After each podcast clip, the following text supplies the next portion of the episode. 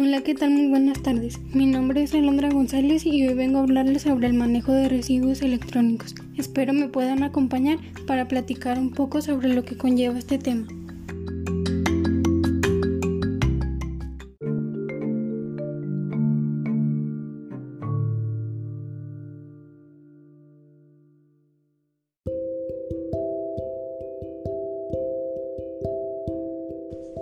Los residuos inorgánicos convencionales deben de separarse de los residuos electrónicos, ya que contienen materiales altamente contaminantes.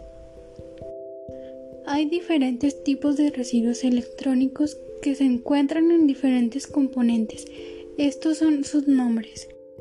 Mercurio, cadmio, piroretardantes, policloruro y plomo.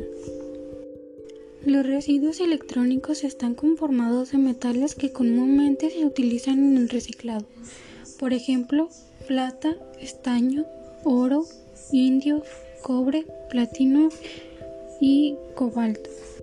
Estos son los datos mundiales de la contaminación de residuos electrónicos.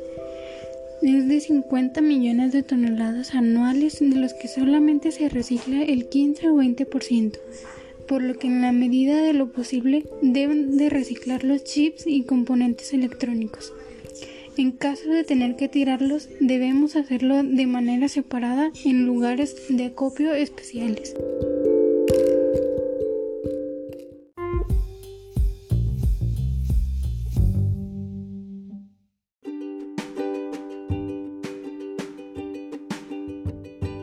Esto sería todo por el tema de hoy.